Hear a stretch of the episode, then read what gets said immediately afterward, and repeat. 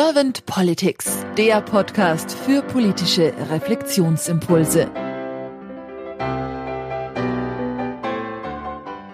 Herzlich willkommen zu einem neuen Podcast von Servant Politics. Ich spreche heute mit Andreas Arnzen. Mein Name ist Claudia Lutschewitz. Guten Morgen, Andreas. Guten Morgen. Andreas, du bist Vorsitzender und Sprecher der Geschäftsführung des Wort- und Bildverlags. Und du bist auch Stiftungsmentor Nikolaidis Young Wings Stiftung und unter anderem Mitglied im Vorstand des Medienverbands der freien Presse. Und gerade im Vorgespräch hast du mir auch gesagt, dass du unter anderem Gründer von Parship bist. Das fand ich jetzt sehr interessant. Und was mich sehr interessiert hat und was ich, wo, wo ich total begeistert war, dass du ehemaliger Hockey-Nationalspieler bist. Und dein Motto ist auch, it's all about people. Jetzt bin ich mal sehr gespannt auf deine Impulse zu meinen Politikfragen, weil Politik ist ja auch about people. Absolut, Claudia. Nur eine kurze Ergänzung, weil die ja? wenigsten Menschen werden mit Wort und Bild äh, etwas anfangen können. Äh, hingegen äh, kennen 93 Prozent äh, der Menschen in Deutschland äh, die Marke Apothekenumschau. Wir sind ein mhm. Gesundheitsverlag mit äh, Europas größter Auflage und Reichweite äh, für Gesundheitsmedien und äh, versorgen halt 18.000 Apotheken in Deutschland mit diesen Publikationen und sorgen dafür, dass die Menschen äh, gesünder leben. Dankeschön für den Hinweis. Andreas, wenn du jetzt keine erste Frage an mich hättest, dann würde ich sonst einfach jetzt mal starten mit meinen Fragen. Ist das d'accord? Wunderbar, wunderbar, let's go. Andreas, wenn du über die Aufgabe von Politik mal so nachdenkst und das durch Herz und Hirn wandern lässt, durch den ganzen Körper, passt bei dir ja wunderbar. Was ist für dich die Aufgabe von Politik?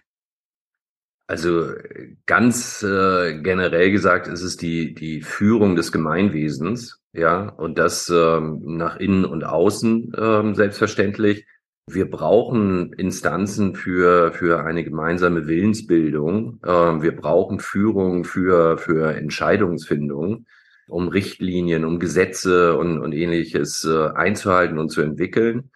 Und ich glaube, dass wir uns glücklich schätzen können, in Deutschland in einer äh, entsprechenden Demokratie äh, zu leben. Und natürlich gibt es immer wieder Punkte, die man äh, verbessern kann, äh, die auch oft äh, Punkte, die, die oft kritisiert werden. Aber wenn man es mal vergleicht, äh, wie es ansonsten auf der Welt aussieht, sind wir in Deutschland, äh, glaube ich, ganz gut äh, unterwegs. Du hast jetzt schon gesagt, dass wir in Deutschland gut unterwegs sind mit der Politik. Hast du sonst noch besondere Schwingungen oder Wahrnehmungen, was die Politik? Ja, das muss ich, das muss ich fast ein Stück weit verbessern, weil äh, so gut sind wir nicht unterwegs. Was ich sagen wollte, ist, dass wir in Bezug auf die Demokratie, finde ich, äh, ganz gut dastehen. Aber politisch unterwegs, äh, da ist noch Luft nach oben.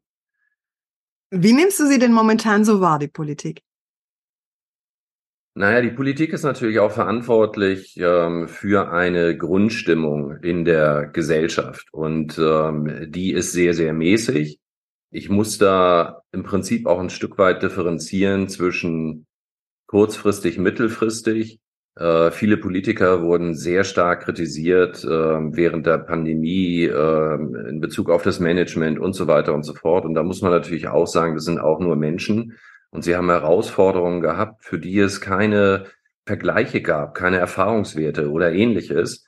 Sie waren gezwungen, innerhalb kürzester Zeit Entscheidungen mit, mit großer Tragweite ähm, zu fällen. Und das ist natürlich nicht so ganz einfach, gerade wenn man, wie gesagt, wie gesagt keine Erfahrungswerte dort hat.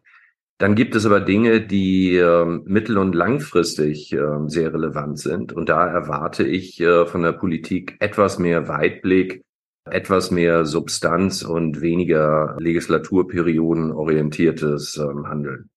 Hm. Was wären denn sonst so neben diesem langfristigen Handeln, was du jetzt gerade angesprochen hast, noch so Wünsche von deiner Seite an die Politik der Zukunft? In Bezug auf die Zukunft ist es so, dass wir sehr, sehr klar, klare Informationen darüber haben, wie sich bestimmte Dinge speziell in Deutschland, aber auch auf der Welt entwickeln werden. Ich gebe nur mal ein kleines, kleines Beispiel ähm, aus, dem, aus dem Gesundheitsbereich. Wir wissen um den demografischen Wandel. Wir haben jetzt schon einen Pflegenotstand und wir können relativ genau ähm, vorhersagen, wie viel Pflegekräfte uns in den nächsten fünf bis zehn Jahren fehlen. Das heißt, dieses Thema muss jetzt angegangen werden. Wir wissen relativ genau, wie viel Hausärzte, also nur mal als Beispiel, innerhalb der nächsten acht Jahre wird sich die Anzahl der Hausärzte in Deutschland halbieren. Das wissen wir jetzt schon. Und die Frage ist, was tun wir dagegen? Es gibt viele Menschen, die Medizin studieren wollen und daran scheitern, äh, dass sie nicht äh, den 1,0 oder 1,2 NC haben. Und ähm, das finde ich fatal, wenn es letztendlich um die Gesundheit der Menschen geht. Ich glaube, dass man dort frühzeitiger Weichen stellen muss, weil diese Zahlen ja nicht erst seit zwei Monaten bekannt sind, sondern vor x Jahren schon bekannt waren. Und da müssen wir entgegen, äh, entsprechend gegensteuern, das frühzeitig und wie gesagt über eine eine Legislaturperiode hinaus. Das ist fällt manchen sehr schwer, weil Entscheidungen, auch sehr kostspielige Entscheidungen, halt erst ihre Früchte tragen, vielleicht sechs oder zehn Jahre später. Aber absolut entscheidend sind dafür, wieder Beispiel Gesundheit, um das Gesundheitssystem auch entsprechend ähm, zu entlasten hast du den demografischen Wandel und damit auch die Gesundheit angesprochen und natürlich auch die Versorgung der Gesellschaft, kann man so sagen, die gesundheitliche Versorgung. Wie fühlt sich das denn für dich so an, wenn du so die, an die Politik der Zukunft denkst und sagst, okay, wir sind gerade in so einem, oder wir schlittern ja auf einen Notstand zu, so kann man das schon sagen, was die Gesundheitsvorsorge betrifft. Hast du da so eine nähere Verortung, wo du sagst, was du für ein Gefühl hast, wenn du daran denkst, an diese, an die Politik?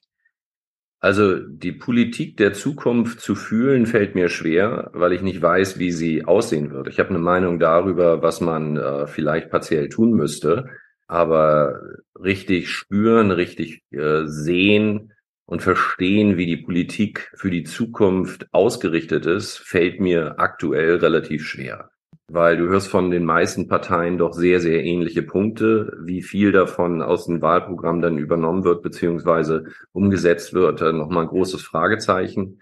Ich weiß nur, dass wir uns an den jetzt schon bekannten Problemen für die Zukunft viel, viel stärker orientieren müssen. Ich darf dir ähm, zwei Beispiele wieder aus dem Gesundheitsbereich geben. In Deutschland sind über 50 Prozent der Menschen beziehungsweise haben über 50 Prozent der Menschen keine ausreichende Gesundheitskompetenz.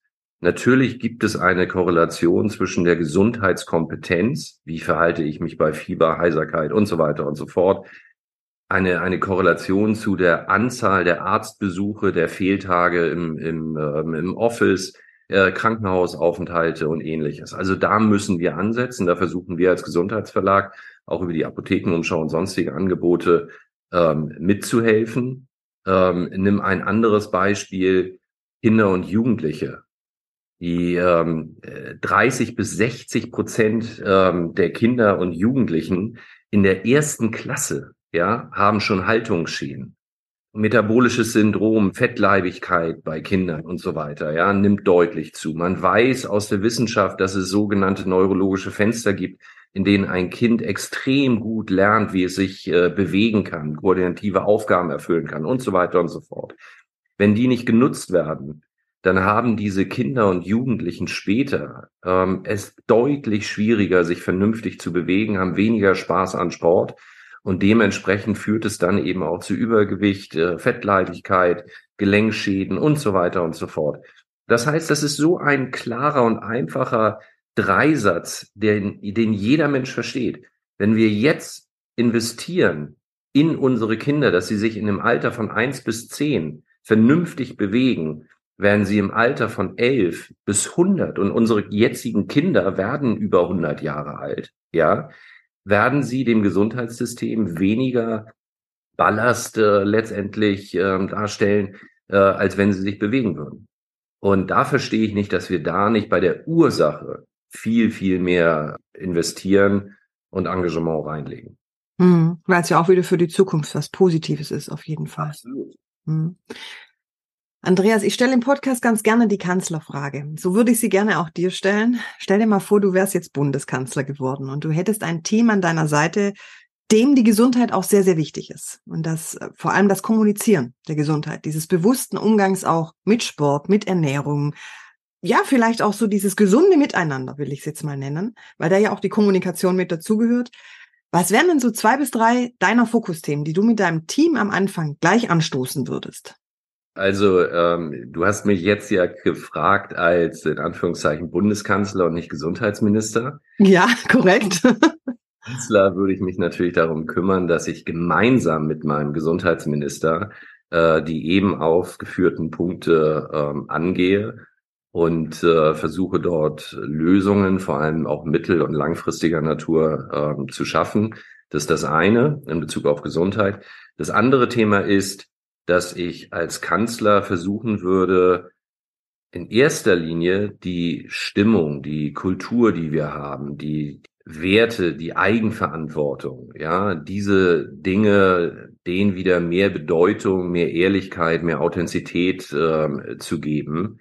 Ähm, wir haben Anfang des Jahres eine Veranstaltung bei uns gehabt, die haben wir genannt äh, Rezeptfreier Optimismus, äh, haben 200 Menschen eingeladen, die allesamt positiv äh, denken waren und haben mit Menschen äh, gesprochen auf der Bühne, die besondere Herausforderungen gemeistert haben.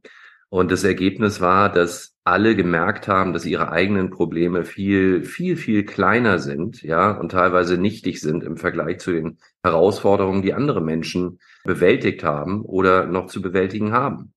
Und jeder muss bei sich selbst anfangen und jeder muss wissen, dass er ein Stück dazu beitragen kann, dass diese Gesellschaft besser wird. Und dieses Besserwerden und eine bessere Stimmung liegt letztendlich auch daran, wie man mit seinen Mitmenschen umgeht. Ja, ob man griesgrämig durchs Leben läuft äh, und, und alles kritisiert oder ob man sich einfach mal über Kleinigkeiten auch freut und diese auch mit anderen Menschen teilt. Und so, so klein das jetzt klingt, so groß ist es aber in der Wirkung, wenn alle ähm, dort entsprechend mithelfen. Und ich glaube, dass es die Aufgabe eines ähm, Kanzlers ist, und einer Regierung oder einer Kanzlerin ist, diese Grundhaltung und diese etwas optimistischere Einstellung dem wieder mehr Bedeutung äh, zu geben und diese auch entsprechend vorzuleben. Wie gesagt, das hat mit Ehrlichkeit, mit Authentität ähm, zu tun und ich glaube mit weniger Opportunismus auch ganz, ganz wichtig. Dieses Thema würde ich, würde ich sehr stark forcieren, weil es einen positiven Impact auf alle äh, Bereiche unserer Gesellschaft hat. Das ist das eine. Und das zweite, selbstverständlich, weil wir da ja auch ein trauriges Schlusslicht äh, im Vergleich zu vielen anderen Nationen sind, äh, der Abbau der Bürokratie, damit einhergehend äh, letztendlich Ausbau der Digitalisierung. Ähm, da finde ich es fast unerträglich, ähm, wie langsam wir dort vorankommen und wie schlecht wir, wie gesagt, im Vergleich zu anderen Ländern äh, dort aufgestellt sind. Mhm. Habe ich dir jetzt irgendeine Frage nicht gestellt, Andreas, die du ganz gerne beantwortet hättest zum Thema Politik der Zukunft? Sagen wir es mal so, ich habe äh, eher damit gerechnet, dass du mir äh, eine bestimmte Frage stellst, weil äh, wir haben gerade einen Rechtsstreit äh, mit der Bundesrepublik Deutschland. Äh, da geht es um die Pressefreiheit und äh, wir haben glücklicherweise auch und vollkommen richtigerweise in der ersten Instanz dort gewonnen.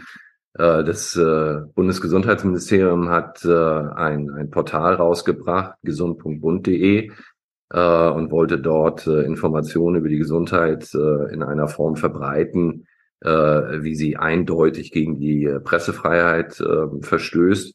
Und da haben uns die Gerichte entsprechend Recht gegeben. Und das ist ähm, für die Pressefreiheit und die Demokratie in Deutschland sehr, sehr wichtig. Darüber sind wir sehr, sehr glücklich und sehr, sehr stolz.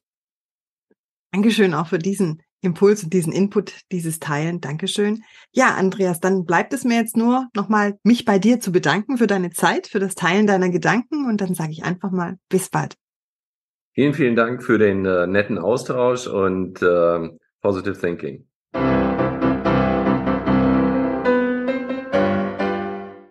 Servant Politics gibt's auf Spotify, Apple Podcasts und überall, wo es Podcasts gibt. Abonniert uns gerne und hinterlasst uns eine Bewertung. Servant Politics, der Podcast für politische Reflexionsimpulse.